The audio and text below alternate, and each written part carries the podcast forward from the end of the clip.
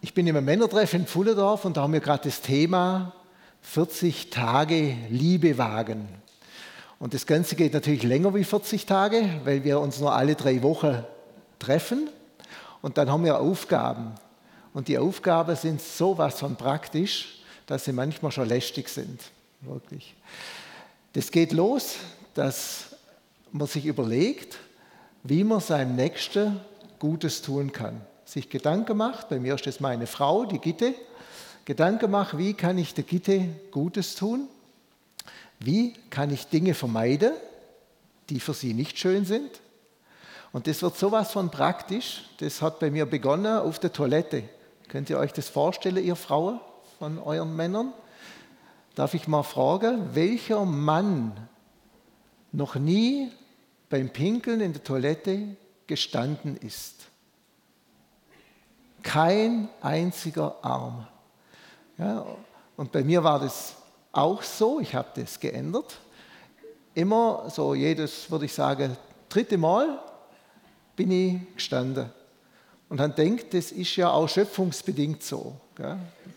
Weil ein Mann ist es natürlicher, finde ich jetzt mal, wenn er steht beim Pinkeln. Frau muss sitzen, das ist klar.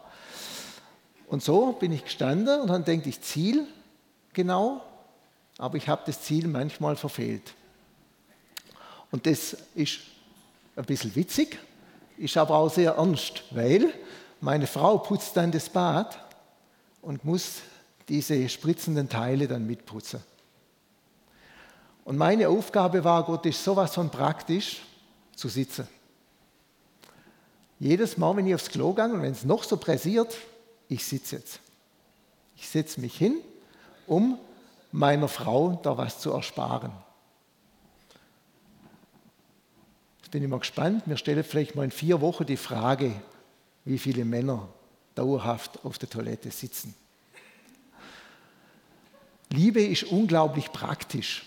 Also Liebe hat für mich zu tun, wir haben immer die Aufgabe, Gedanken zu machen.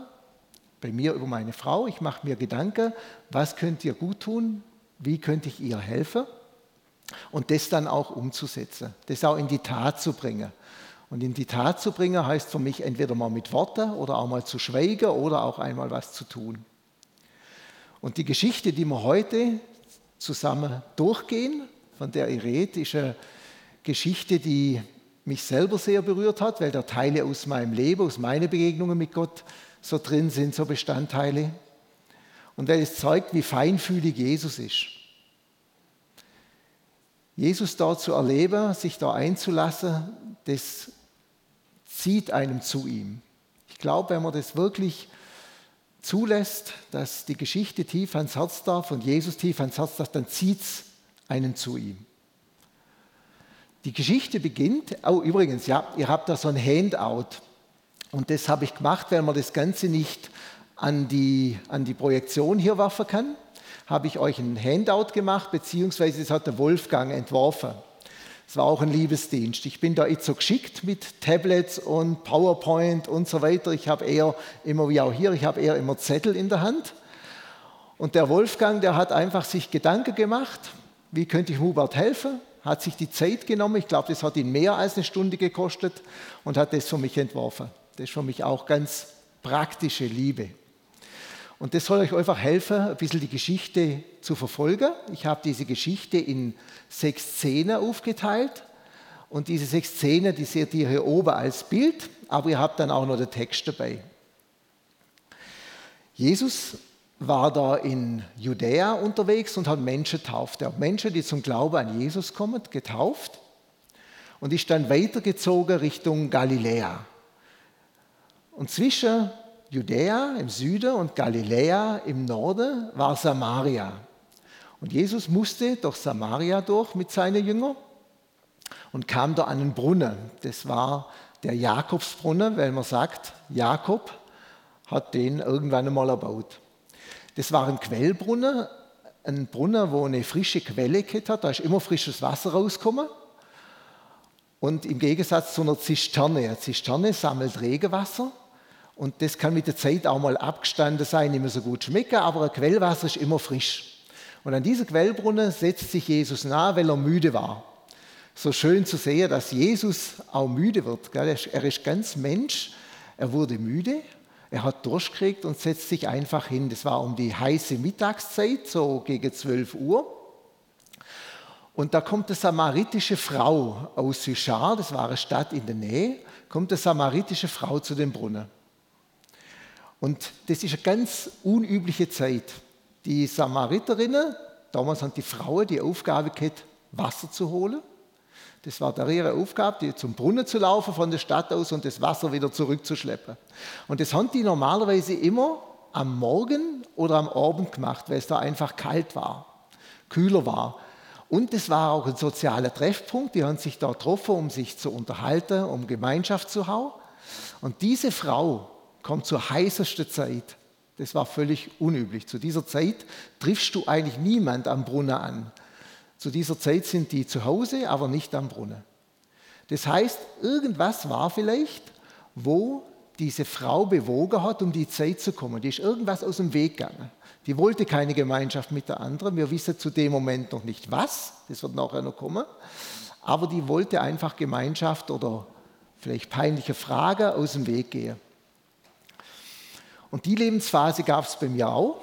Ich hatte zehn Jahre lang, von 93 bis 2003, ein Möbelgeschäft, musste das dann aufgeben, musste Insolvenz anmelden und hatte dann eine richtige Scheu in dem Jahr 2003, wo das war, gewissen Unternehmern oder gewisse Leute zu begegnen, weil es mir einfach unangenehm war, jetzt Erklärungen zu geben, warum ist das passiert, mir ist Geld liegen geblieben. Ich musste Lieferant und andere Geld schuldig bleiben. Das war für mich ganz schwer, als Christ damals ganz schwer zu verarbeiten. Es war für mich eigentlich ein Ding der Unmöglichkeit, dass ein Christ sein Geschäft aufgeben muss. Und da kenne ich das auch, dass es Situationen gibt, wo ich einfach Gesellschaft gemieden habe, Gemeinschaft gemieden habe. Und in der heutigen Zeit kann das Corona sein. Manches ist uns verboten, da können wir nichts machen. Thomas hat vorher ein bisschen Liebe gewagt, indem er gesagt hat, gerade so ältere Menschen, die dürfen die Maske ruhig abnehmen. Aber es können auch Gründe sein, manche sagen, ach, die blöde Maskerade, die ist dumm, ich brauche da gar nicht in den Gottesdienst kommen, ich möchte es einfach retten. Andere haben vielleicht Angst. Andere trauen sich im Hauskreis vielleicht nicht zu beten und kommen deshalb seltener oder was auch immer. Es gibt so viele Gründe, warum wir eventuell eine Gemeinschaft meiden können oder Gesellschaft oder so viele Gründe. Vielleicht lassen wir das mal ein bisschen an uns ran und überlegen, gibt es bei mir, Hubert, gibt es bei euch vielleicht einen Grund, warum man eine Gemeinschaft oder ein Treffen meidet. Und Jesus geht dann weiter, jetzt kommt die zweite Szene. Für die, die online dabei sind, das geht dann bis Vers 9, dass ihr das auch wisst. Jesus bittet jetzt die Frau um Wasser. Und das war damals gleichzeitig eine Einladung zum Gespräch, zur Unterhaltung, zur Gemeinschaft. Und die Frau weiß das und diese Frau sagt, wie, wie kannst du das, Jesus? Du bist doch ein Jude. Wahrscheinlich hat sie es an seiner Quaste gesehen, dass ein Jude ist. Jesus war sogar ein Rabbi, ein Lehrer. Warum willst du mit mir Gemeinschaft haben? Warum verbringst du da Zeit mit mir? Die Juden verkehren doch normalerweise nicht mit den Samariter, weil die Samariter waren bei den Juden ein sehr verachtetes Volk, ein Mischvolk, die sich mit anderen Ländern und Sitten und Religionen gemischt haben. Und das war bei den Juden sehr verachtet. Und Jesus macht es. Jesus kommt auf Augenhöhe mit dieser Frau, hat Gemeinschaft mit ihr, verbringt dort Zeit mit ihr an dem Brunnen. Dann die dritte Szene die geht dann bis Vers 15. Jesus spürt bei der Frau, glaube ich, einen Durst und redet zu ihr von einem lebendigen Wasser. Und so wie Jesus das erzählt, muss das ein richtiges Wunderwasser sein. Weil dieses lebendige Wasser, sagt Jesus, da hast du nie wieder Durst. Das stillt deinen Durst. Dieses lebendige Wasser, sagt er, das wird sogar zu einer Quelle in dir drin, das bis ins ewige Leben sprudelt, das nie aufhört. Die Frau hat natürlich keine Ahnung gehabt, von was er redet, die ganze Zeit keine Ahnung gehabt. Die hat gemeint, der hat irgendein Patent erfunden, sie will jetzt dieses Wasser, dieses Geheimnis, dass sie nicht mehr zum Brunnen muss und so weiter. Aber Jesus meint da natürlich der Heilige Geist. Jesus sagt in Johannes 7, dass wenn jemand ihn aufnimmt, Jesus, dass da Ströme lebendigen Wassers aus ihm rauskommen. Und dieses sagt er vom Heiligen Geist. Der Heilige Geist ist wie dieser Quellbrunnen in uns drinnen, der diese ganze Eigenschaften der Liebe hat. Und wenn wir die weitergeben, dann sprudelt das Wasser zu anderen Menschen. Der Heilige Geist nimmt auch mich an, der bringt auch mir seine Liebe und ich darf sie weitergeben. Und dann wird es ein Brunnen, dann werde ich zum Brunnen, durch den sprudelt.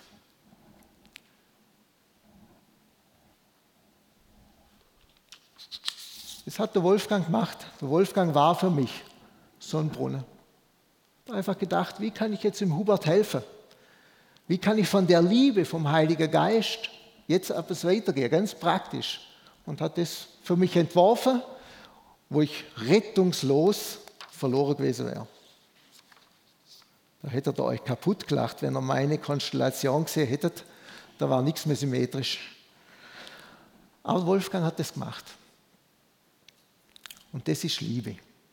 Und diese Liebe, sagt die Bibel, ist ausgegossen in unser Herz durch den Heiligen Geist. Verwendet er wieder das Bild von Wasser. Also Jesus spricht da vom Heiligen Geist, von dem, was der Heilige Geist an tolle Eigenschaften mit sich bringt. Die Liebe besteht aus Geduld, Freundlichkeit, Sanftmut, Selbstbeherrschung und so weiter. Und wenn wir das, was uns der Heilige Geist gibt, weitergeben an andere, dann ist das das lebendige Wasser, das rauskommt. So einfach ist das. Und doch nicht. Und doch nicht.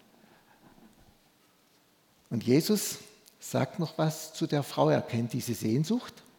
Er sagt zu ihr, sie soll um dieses Wasser bitten. Er könnte ja einfach sagen, gib's jetzt. Aber das macht Jesus nicht. Ich merke es in der ganzen Bibel und auch in meinem Leben, dass Jesus uns immer zur Aktivität herausfordert.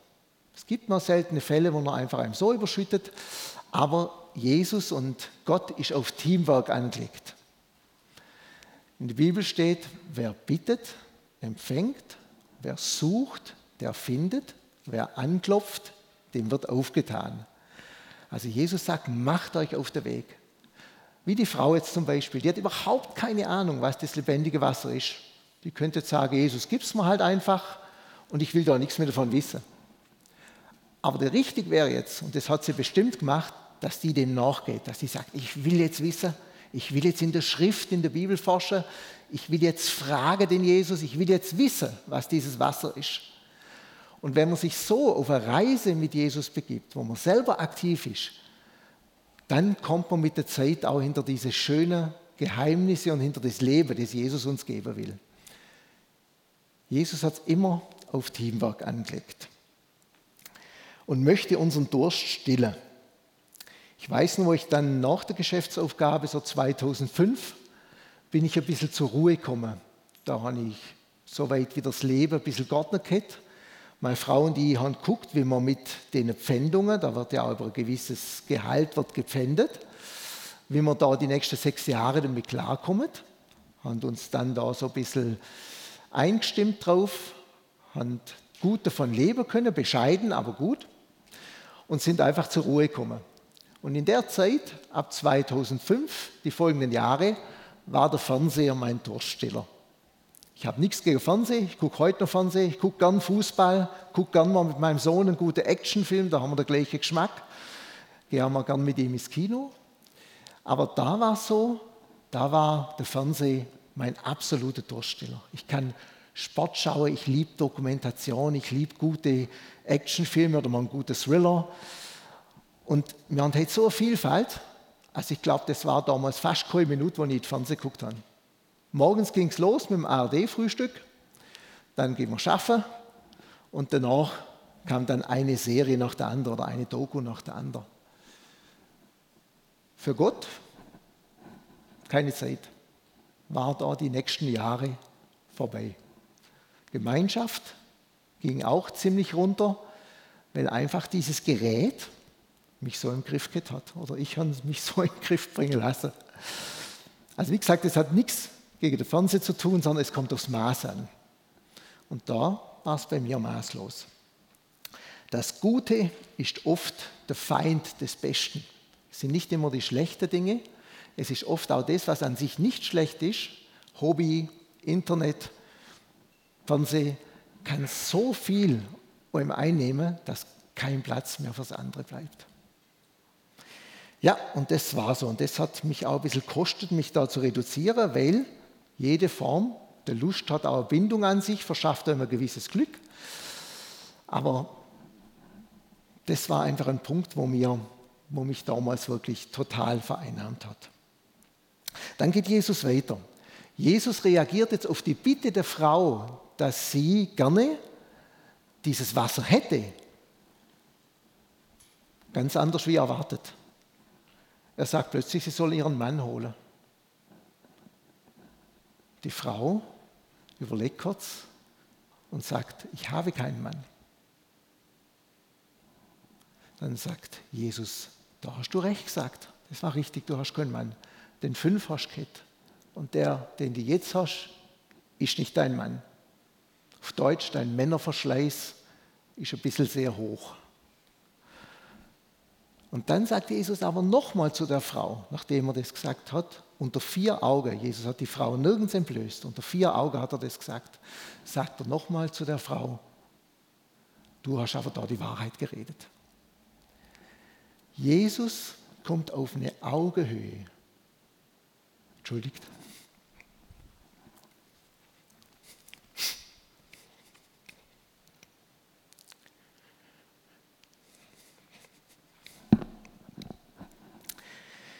Das berührt mich jedes Mal, dass er auf ein Niveau kommt, wo wir es gerade schaffen. Die Frau war nicht fähig, mehr zu sagen. Die Scham war so groß von dem, was sie gemacht hat, was sie angestellt hat, dass sie nicht mehr freigekriegt hat. Sie hat nur diesen kleines bisschen Wahrheit geschafft, zu sagen, ich habe keinen Mann. Sie hat auch geschafft, mehr zu sagen. Jesus hätte jetzt auch sagen können, das ist mir zu wenig. Ich möchte alles hören, sei doch ehrlich. Jesus sagen können, da ist die erste Stufe, ich stand auf der fünften, jetzt komm mal hoch. Aber die Frau hat mehr geschafft und Jesus hat es gereicht. Jesus hat sie zweimal gelobt für das bisschen Wahrheit, was sie da rausgekriegt hat. Zweimal. Wo ich das erste Mal das war, und ich habe in der Zeit viel missbaut, viel gesündigt, schlechte Dinge getan, wo ich dann erstmal den Mut nach Jahren gefunden habe, den Mut, das jemand außer Jesus zu sagen. Da bin ich zum Winfried Hahn nach Engelschwies, mein früherer Pastor, und habe gesagt, Winfried, ich will wieder zu Jesus, aber ich muss jetzt was auf den Tisch bringen. Und habe ihm alles erzählt. Alles. Und der Winfried ist so auf Augenhöhe zu mir gekommen, dass ich gespürt habe, ich habe wieder eine Chance. Ich bin, er ist auf meiner Ebene und ich habe durch ihn durch habe ich Jesus gesehen. Durch ihn durch war es, wie wenn Jesus da sitzt. Später in der Lindewiese habe ich das Gleiche gemacht, habe in Thomas und im Dan zwei Brüder erfahren, die das auf Augenhöhe aufgenommen haben und mit mir da Schritte dann gegangen sind. Und das wünsche ich jedem von uns, dass wir Jesus so sehen. Dass jeder von uns weiß, egal wo du stehst, egal was du gemacht hast, egal was gerade gut läuft oder nicht, dass Jesus dir auf der Ebene, wo du bist, begegnet. Und dann geht Jesus diese Treppenstufe mit. Jesus steht nicht auf der fünften und sagt, jetzt, das muss ich, das erwarte ich jetzt, jetzt komm mal hoch. Sondern er geht mit. Und dass wir auch so Menschen werden, wenn Leute zu uns kommen, die was Schweres erlebt haben, die vielleicht versagt haben, die gesündigt haben, dass wir ihnen dann auf Augenhöhe begegnen können. Dass wir sagen können, schön, dass du so mutig bist, daherzukommen und ich möchte es mit dir tragen. Und man braucht es. Wir sind keine Helden. Ich bin kein Held. Überhaupt nicht. Aber Gott braucht keine Helden, er macht welche. Gott braucht keine Helden, er macht welche. Er befähigt uns zu was, wo man dann selber gar nicht fähig wäre. Und so hat er diese Frau in einer ganz tollen Art behandelt. Und diese Frau hat dann Hunger gekriegt. Jesus hat den, den Hunger gespürt. Der hat gespürt, dieser Hunger, dieser Durst ist da. Diese Frau wollte mehr über Anbetung wissen. Die wollte plötzlich, das ist die nächste Szene, die geht bis Vers 24. Diese Frau hat jetzt einen Hunger gehabt, Gott anzubeten, zu wissen, wie das geht. Und hat gedacht, jetzt fragt sie mal den Jesus. Der ist ja ein Prophet, der könnte es ja wissen. Und dann sagt sie, unsere Samariter, die betet auf den Berg an und ihr, in ihr betet ja in Jerusalem an. Ja, was ist jetzt richtig? Welcher Ort ist richtig? Dann sagt Jesus, das ist alles Gogolores. Die richtige Anbetung ist in Geist und in Wahrheit. Die richtige Anbetung, die hat er eigentlich der Frau schon zu schmecken gegeben, dass sie da einen Zugang hat. Er hat ihr gesagt, du kannst das, das lebendige Wasser, den Heiligen Geist bekommen. Du kannst kleine Schritte der Wahrheit gehen. Kleine Schritte, so wie du es kannst, ans Licht bringen und es reicht. Und dann sagt Jesus, er sucht, der Gott sucht, der Vater sucht Anbeter, die in Geist und Wahrheit anbetet. Ganz einfach. Wir haben der Heilige Geist, darum können wir zu Gott kommen und wir dürfen einfach ehrlich sein. Vor Gott ehrlich sein, weil Gott sieht alles eh, er kennt alles, er weiß alles und er liebt mich, Schrotthaufen liebt er. Und das sage ich jetzt nicht, weil ich mich klein fühle, sondern Gott hat mich groß gemacht. Gott hat mich wieder in einer guten Weise, nicht das in Arroganz oder so, sondern einfach wieder, dass ich wertgeachtet bin bei Gott, dass ich geliebt bin und da hebt er ihm Gott. Und so darf man zu ihm kommen, in Geist und in Wahrheit. Es ist so schön, dass Jesus ihn weiterbaut. Die, die Frau wollte irgendwie das Thema Sünde verlassen, das hat gereicht im Moment. Und rüber zur Anbetung. Und Jesus sagt, ich gang da mit. Ich baue nicht weiter. Ich gang da mit. In Geist und Wahrheit. Und dann sagt er noch, der Vater sucht solche. Der Vater sucht dich. Der Vater sucht die Brunhilde. Der sucht die Rita und den Hans. Der sucht die Juliane und den Norman. Der hat eine Sehnsucht. Darum sucht der Vater. Der Vater hat eine Sehnsucht und deshalb sucht er Menschen, die ihn anbeten, die zu ihm kommen. Und dann sagt er noch, das ist nicht nur ein suchender Vater, sagt Jesus noch zu ihr, jetzt ist die Stunde. Die Stunde ist immer jetzt. Manchmal schiebe mir was auf, manchmal schiebe ich was auf, weil ich denke, jetzt muss ich zuerst wieder was gut machen, dass ich zu Jesus kommen kann. Das ist ein Quatsch. Jesus sucht Menschen, begegnet Menschen da, wo sie sind. Einfach ehrlich. Einfach ehrlich kommen. Das reicht. Und da hat der Frau schon wieder was hingelegt, wo sie Geschmack kriegt, wo sie sagt, ich kann eine Anbeterin werden. Ich kann jemand werden, der Jesus, der Vater, Gott, den Vater anbeten darf. Und jetzt hat sie natürlich Lunte gekrochen. Jetzt schmeckt die Frau, letzte Szene, bis Vers 26. Die Frau, die spürt, und das bin ich überzeugt, die spürt, könnte es nicht der Messias sein? Könnte er das jetzt sein? Der hat wie ein Prophet alles erkannt, was in meinem Leben ist, wo kein Mensch weiß. Der hat von meinen fünf Männern gewusst, da konnte er gar nichts von wissen, der muss ein Draht zu Gott haben. Ist er vielleicht sogar der Messias? Und da fängt sie an, über den Messias zu reden. Dass ein Messias kommen wird, der allen die Wahrheit sagen wird. Und dann sagt Jesus, ich bin es, der mit dir spricht. Und das war der K.O. für die Frau im guten Sinne. Ich bin es, der mit dir, dieser verachtete Samariterin, spricht. Ich bin es, der mit dem Klaus auf Augenhöhe spricht. Ich bin es, der mit der Brunhilde auf Augenhöhe spricht. Sogar mit dem Thomas auf Augenhöhe spricht. Ich bin es, der mit dir spricht. Und das wünsche ich mir, dass mir Jesus vielleicht wieder ganz neu, da kann ich noch so lange mit Jesus gehen, es geht mir immer wieder neu so. mich erstaunt es, dass ich so, wie ich manchmal bin, einfach zu ihm kommen darf. Da hat er ausgerufen, Entschuldigung,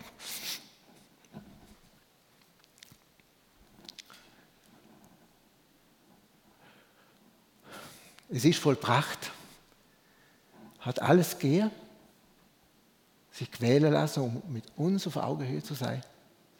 Es gibt keinen Grund, warum ich hier zu Jesus kommen kann auf Augenhöhe, wenn ich einfach nur ehrlich bin. Ich habe am letzten Sonntag, nein, ich sage nur was voraus, zwei Sachen sind mir da dabei wichtig, wo wir vielleicht für uns immer mitnehmen. Das eine ist, mir wirklich klar machen zu lassen, dass ich Gemeinschaft mit Jesus habe darf, jederzeit, so wie ich bin. Das Einzige, was er braucht, ist Wahrheit. Thomas hat das letzte auch predigt, einfach ehrlich sein. Wir wollen die Gemeinde sein, die hier ehrlich sein darf. Menschen annehmen, so wie sie sind. Ehrlich sein. Das ist das eine. Und das zweite, vielleicht zeigt dir Gott einen Mensch, mit dem du noch ein bisschen vertrauter sein kannst. Das hat nichts damit zu tun, dass man der eine mehr liebt als der andere, sondern manchmal ist so, dem einen liegt der Mensch mehr, der andere der. Und vielleicht findet man da untereinander auch einen Zugang, wo man ein bisschen über tiefere Sachen, die euch bewegen, sprechen kann. Das wäre schön. Die zwei Dinge, die wünsche ich mir für mich, für euch aus der Geschichte raus. Ich habe letzten Sonntag das Fußballspiel anguckt, live, Bayern gegen Köln. Und hat es auch noch jemand gesehen oder zumindest einen Ausschnitt? Sind, sind Fußballfans außer mir hier?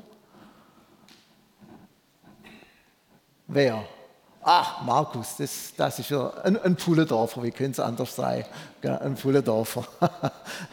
Immerhin mehr Hände wie beim Klodeckel, das ist schon mal ermutigend.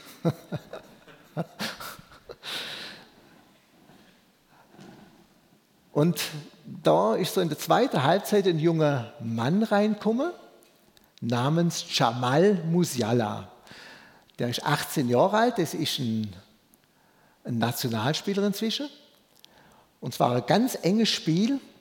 Und der kommt rein und tritt so frech auf, so wie unsere Yugi hier auch mal auftreten wird. Ganz frech das Spiel in die Hand genommen, tolle Dribblings gemacht und auch noch ein Tor vorbereitet.